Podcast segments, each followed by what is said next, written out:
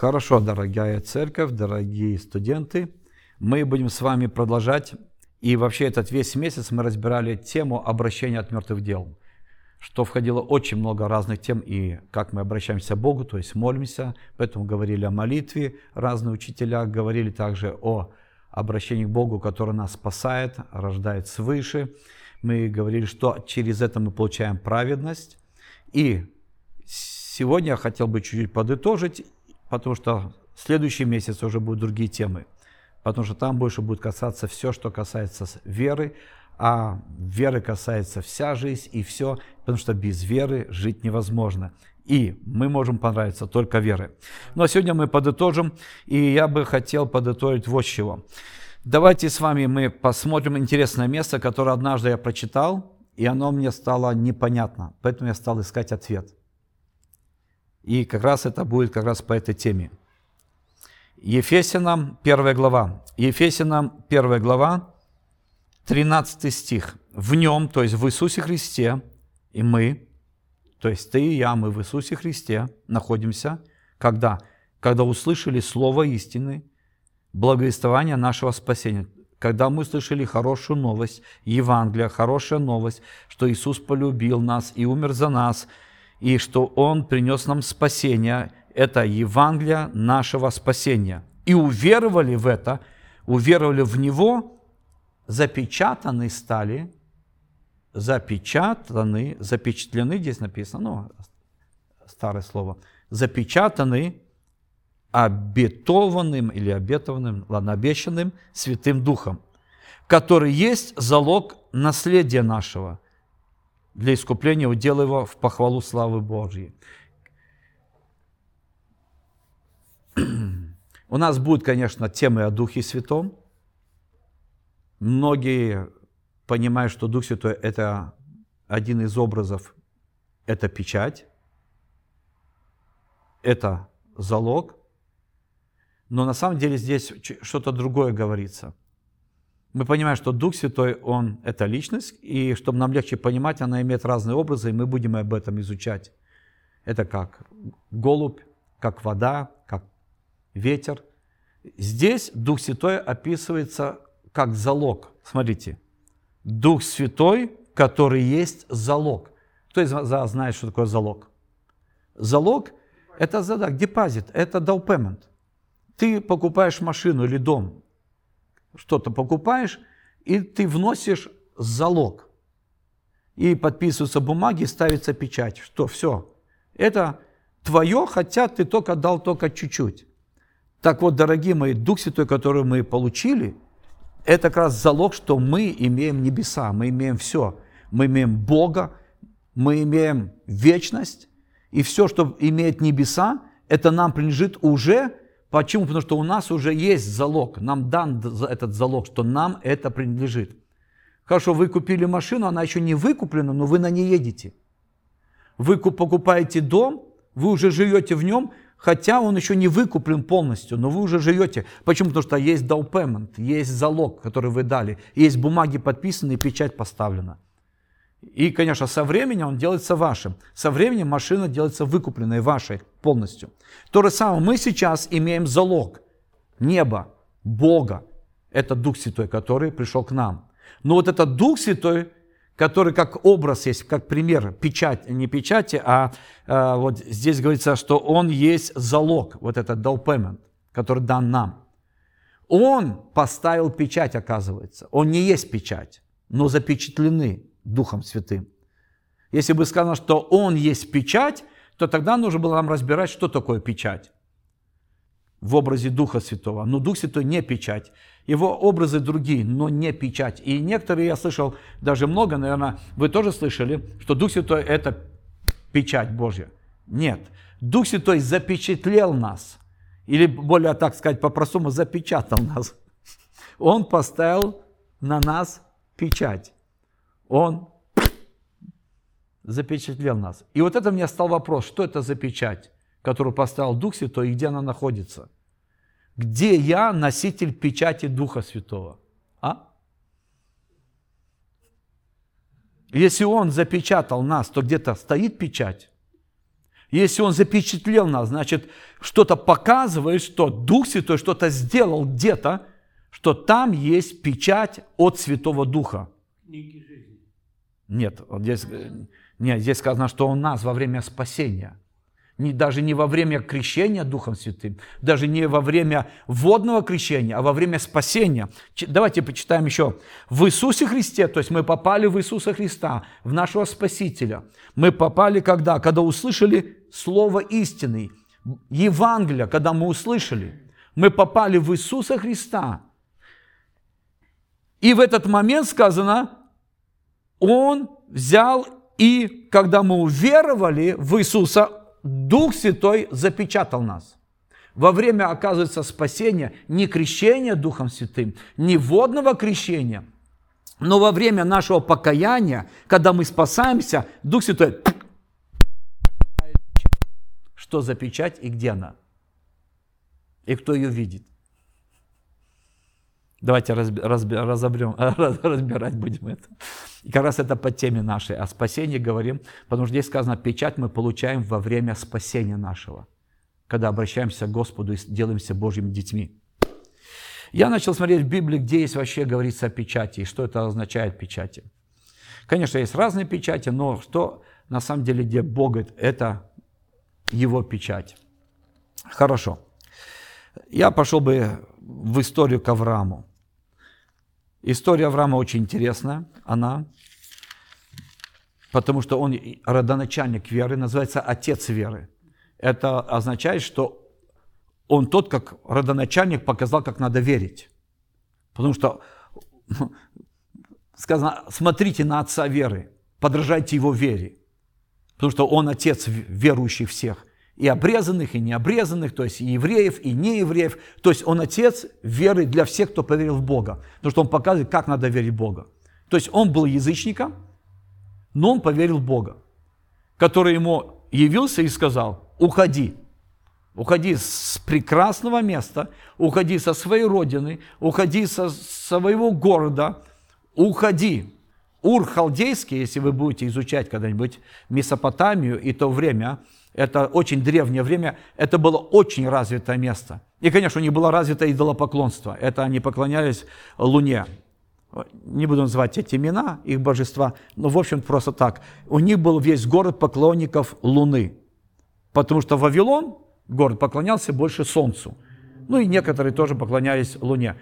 Они поклонялись тому этому, но просто некоторые города поклонялись кому-то больше, кому-то меньше. Так вот, Ур халдейский, где жил Авраам, он поклонялся почти весь город Богу Луны. Окей, Бог ему говорит, оставляй все это, идолов оставляй, семью оставляй, родных оставляй, бери свою женушку и иди, не знаю куда, куда я тебе укажу. И он пошел. Ты не можешь пойти, если ты не доверишься. Вот почему называется он отец веры. Я сокращу историю, и мы когда видим, он пришел, то, что называется хананская земля, потому что там жили хана, хананеи то есть разные народы хананские, хананеи. И поэтому называлась хананская страна. Там на самом деле жило 10 разных народов. Одни из них были рифаимы, великаны, янакимы. Поэтому, когда он туда пришел, конечно, они имели города укрепленные. Они имели царей. В то время царь, это значит, если я построил город и обнес его стеной, я уже царь этого города. Потом, конечно, когда пошли завоев... больше и больше войн и завоевания, то, тогда они стали объединять города, и царь уже над, некоторыми, над несколькими городами. А так в основном цари были городов. И вот он не стал селиться в городах, он стал ставить палатки. И скот имел и так далее, потом был в Египте, потому что был голод, вернулся. Я, я сокращаю эту историю. Он в 75 лет получил призвание и ушел в хананскую землю. И вот проходит около 10 лет, там были разные события, вы это можете потом почитать, интересные события, вот, которые произошли с ним. Он стал очень богат, он стал очень силен, он победил э, четырех знаменитых царей, он завоевал их богатства, которые у них были, и так далее. И потом Бог приходит к нему вот в этот период, когда он уже около 10 лет живет вот в этой, вот в этой области – ставит Богу жертвенники, Богу единому, которого призвал, не поклоняется больше никаким идолам, и Бог является ему видение во сне и говорит, выйди, Авраам. И говорит, я хочу тебя еще больше благословить. Если бы я услышал, что Бог хочет меня благословить, если Бог говорит, я тебя благословлю, что бы ты сказал? Вот подумай, что бы ты сказал, что ты хотела бы? Я бы сказал, Господь, вот то и то я хочу. И он сразу, что толку, что ты мне даешь столько, и я богат золотом, серебром, а некого оставить. Я умру и все. Что с этим будет? Заберет, ну кто, управитель, заберет менеджер, все. Поэтому у меня, у меня сына нет, у меня жена бесплодная. У нас нету детей с женой. И Бог говорит, выйди и смотри, сколько звезд. Если вы были на югах, на юге, в южных странах, и смотрите на звезды ночью, их очень много. Они ясно видны. И Бог говорит, сочетай. Говорит, столько у тебя будет детей, столько у тебя будет наследников. Говорит, уа, я, я хочу это, я согласен. И он просто поверил то, что Бог ему сказал. И Бог сказал, то, что ты поверил, это дает тебе правильную позицию передо мной. Ты теперь праведный в моих глазах. Имеешь со мной мир, имеешь со мной общение, и ты находишься в правильном положении. И я заключаю с тобой завет. И вот там был Авраамов завет заключен. Бог сказал, принеси эти жертвы, которые там надо было принести. И он принес. Хорошо. Дети не рождаются. Сара дает там служанку. Рождается Измаил. Он думает, что это его сын, Измаил. Проходит около 10 лет, и вот когда ему 99 лет, Господь к нему приходит и говорит, Авраам, я меняю тебе имя. Теперь тебе будет Авраам, отец множества народов. И он говорит, он согласен, все нормально, все классно. Говорит, жену Сару, меняя имя, от нее будет ребенок. Он там смеется и типа не верит, как это может быть. Он говорит, сочетай песчинки, столько родится детей в будущем и так далее от твоей Сары. То есть именно от нее. И дальше, смотрите, что Бог говорит. Но чтобы ты знал, чтобы ты знал, что это так, и что ты праведный передо мною, я хочу, чтобы ты имел знак. Чтобы ты имел знак на своем теле, что ты мой человек. Обрежься. Не только ты, но все мужчины, которые будут у тебя.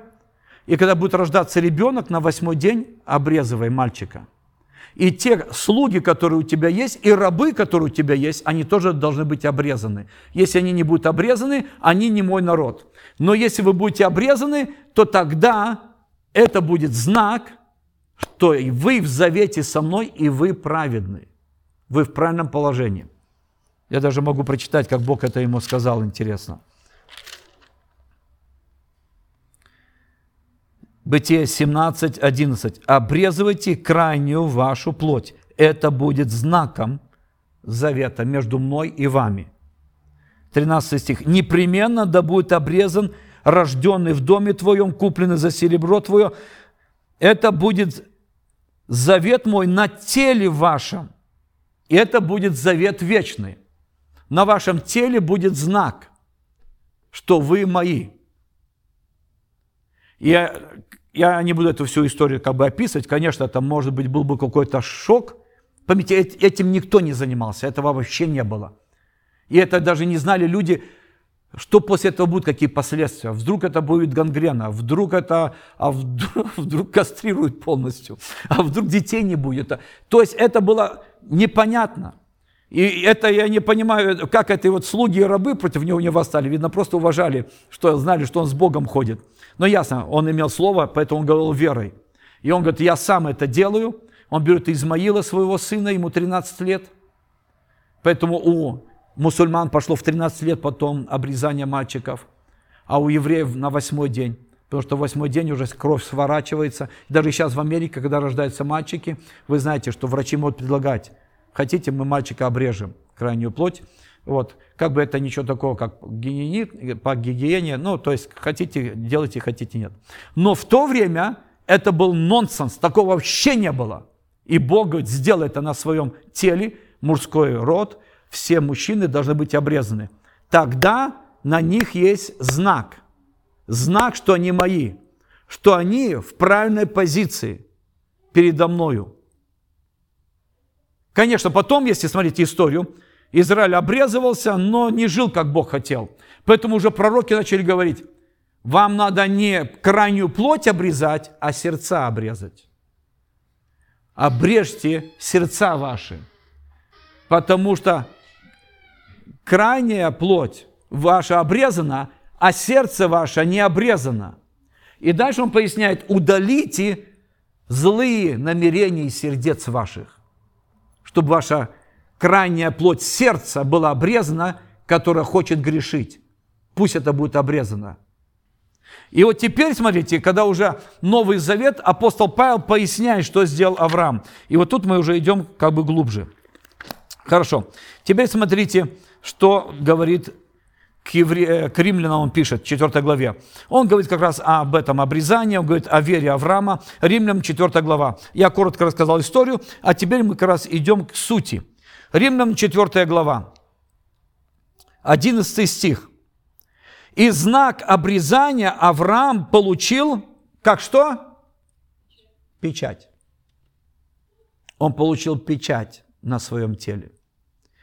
И знак обрезания он получил как печать праведности через веру, которую он имел эту веру, когда еще не был обрезан. Так что он стал отцом всех верующих необрезанных чтобы и нам засчиталась праведность Божья. То есть вначале была вера, но вера потом привела ему к тому, что он стал обрезанным, и это знак обрезания показывал, что он в правильном положении перед Богом. Это что он праведный. Кто знает, я праведный, неправедный в этом мире? Вот я встречаюсь с людьми, кто знает, Леня праведный или он грешный? Ну, а я по делам, вот потом уже будет видно, или потом по словам будет видно. А вот я встретился, я встретился вот с этой девушкой когда-то. Откуда она знает, какой я, праведный или грешный? Кто знает, кто видит? Бог, духовный мир весь видит. Бог видит как крайняя плоть, которая была обрезана у мужчин, никто не видел, потому что это было все скрыто одеждой. Это было стыдно носить, показывать наготу. Поэтому были все закрыты. Но Бог говорит, я вижу там под одеждой у израильтян, что они мои. Это мой народ, потому что он обрезан. Потом уже апостол Павел начинает писать в Новом Завете, что такое обрезание. Имеет силу или не имеет силу? Оно что-то значит или ничего не значит? Конечно, он поясняет очень ясно. Обрезание, не буду читать все эти места, он говорит, пишет особенно Галатам, там, где начал проходить законы из, иудейские, чтобы христиане стали иметь также закон Израиля и жили по закону Израиля. И вот Павел пишет такие послания и такие слова. Обрезание имеет силу или не имеет силу? Это обрезание ничего не значит. Значит новое творение в Иисусе Христе означает праведность в Иисусе Христе. Обрезание имеет силу или не имеет силу? Это ничего не значит. Он говорит, обре... имеет значение, нахожусь ли я в Боге или не нахожусь. То есть он показывает, что то, что Бог сделал раньше в Ветхом Завете, люди это уже как бы, ну так вот. Тем более мы знаем сейчас, мусульманский мир обрезан, еврейский мир обрезан – Некоторые люди просто обрезывают своих мальчиков, пусть даже они в Бога не верят. Неужели это знак на теле, что я Божий человек? Нет, конечно. Это потеряло силу. Это ничего уже не значит. Вот почему пророки сказали, обрежьте сердца ваши, снимите с сердца вашего крайнюю плоть, наклонности грешить. Пусть это будет обрезано. И вот как раз вот здесь апостол Павел уже ясно поясняет, Авраам, отец наш, верой, потому что он показал, как верить надо, родоначальник веры. Он поверил в Бога, и Бог сказал, я дам тебе печать. Это будет печать праведности. И вот о чем как раз и писал апостол Павел, что знак обрезания Авраам получил как печать праведности, что он правильный человек, в правильной позиции перед Богом. И это через веру, которую он имел еще, когда не был обрезан. Так что он стал отцом всех верующих в необрезании, чтобы и нам вменилась Божья праведность. Хорошо. Авраам имел на своем теле печать и жил верой и получил знак. Хорошо. Я прочитал, что Дух Святой поставил на нас печать. Где Он поставил печать? Если я вижу, что есть печать праведности, то где она? Она также происходит в обрезании нашем. Поэтому скажем, что мы тоже обрезаны. Сейчас сидят кто-то и думает, неужели я потащу под нож кого-то? Если не было в поликлинике или в больнице, сейчас будет. Поймите, о чем я говорю. Колоссянам, Колосинам 2 глава. Колосинам 2 глава, 11 стих. В Иисусе Христе вы обрезаны. В Иисусе Христе вы обрезаны обрезанием нерукотворным, снятие греховного тела плоти. Вы обрезаны Христовым обрезанием. Что это означает? Это вот что, когда я покаялся, услышав Евангелие, сказал, Господь, прости меня, у меня были наклонности грешить, у меня были желания грешить. Но когда я покаялся, Дух Святой, Он взял и вот эту крайнюю плоть сердца, эти желания, наклонности греха, которые жили внутри меня, Он щих и обрезал. И вот это обрезание было и теперь я запечатлен Духом Святым, где показано, что я Божий человек, я праведный. И там есть печать от Духа Святого, что я праведный. У нас есть в сердцах наших печать праведности. И пусть даже люди не видят, с которыми мы встречаемся, но небо, бесы, ангелы, Бог, духовный весь мир видит, кому мы принадлежим. На мне печать на тебе печать. Раньше были печать только на мужчинах в Ветхом Завете, на крайней плоти, то, что она там обрезана. Это только тоже Бог видел через одежду. Никто не видел. Теперь, может быть, ты встречаешься с людьми, никто не видит, но это независимо, ты мужчина или женщина, ребенок или старец.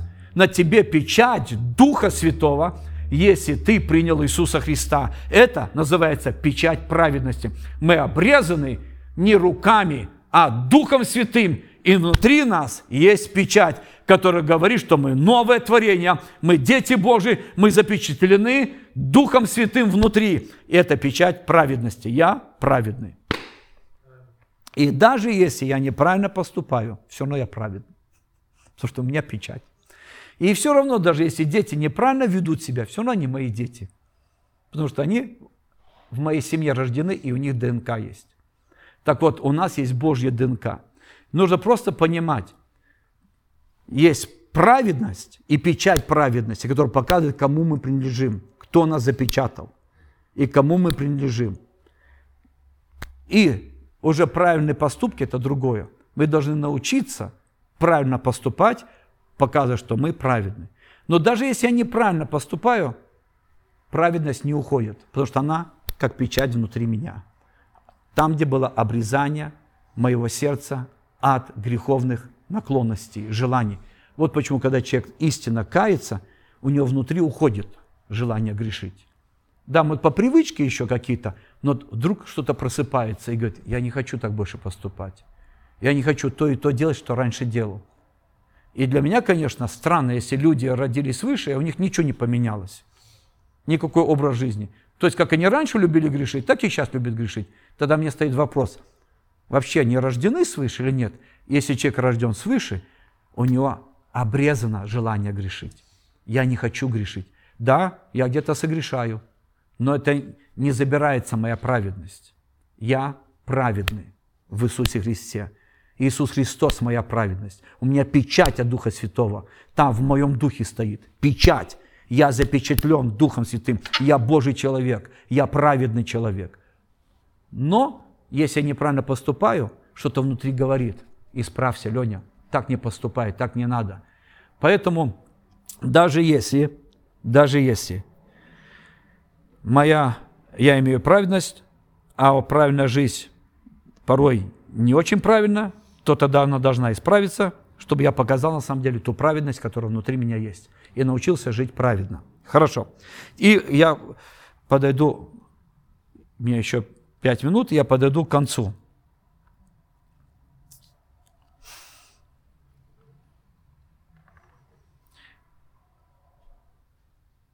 Мы как раз начали говорить с этого места, что Дух Святой – это как залог, задаток, down payment, который нас запечатлел, запечатал нас, вот, и который показывает, что мы теперь Божьи. Весь духовный мир видит, кому мы принадлежим.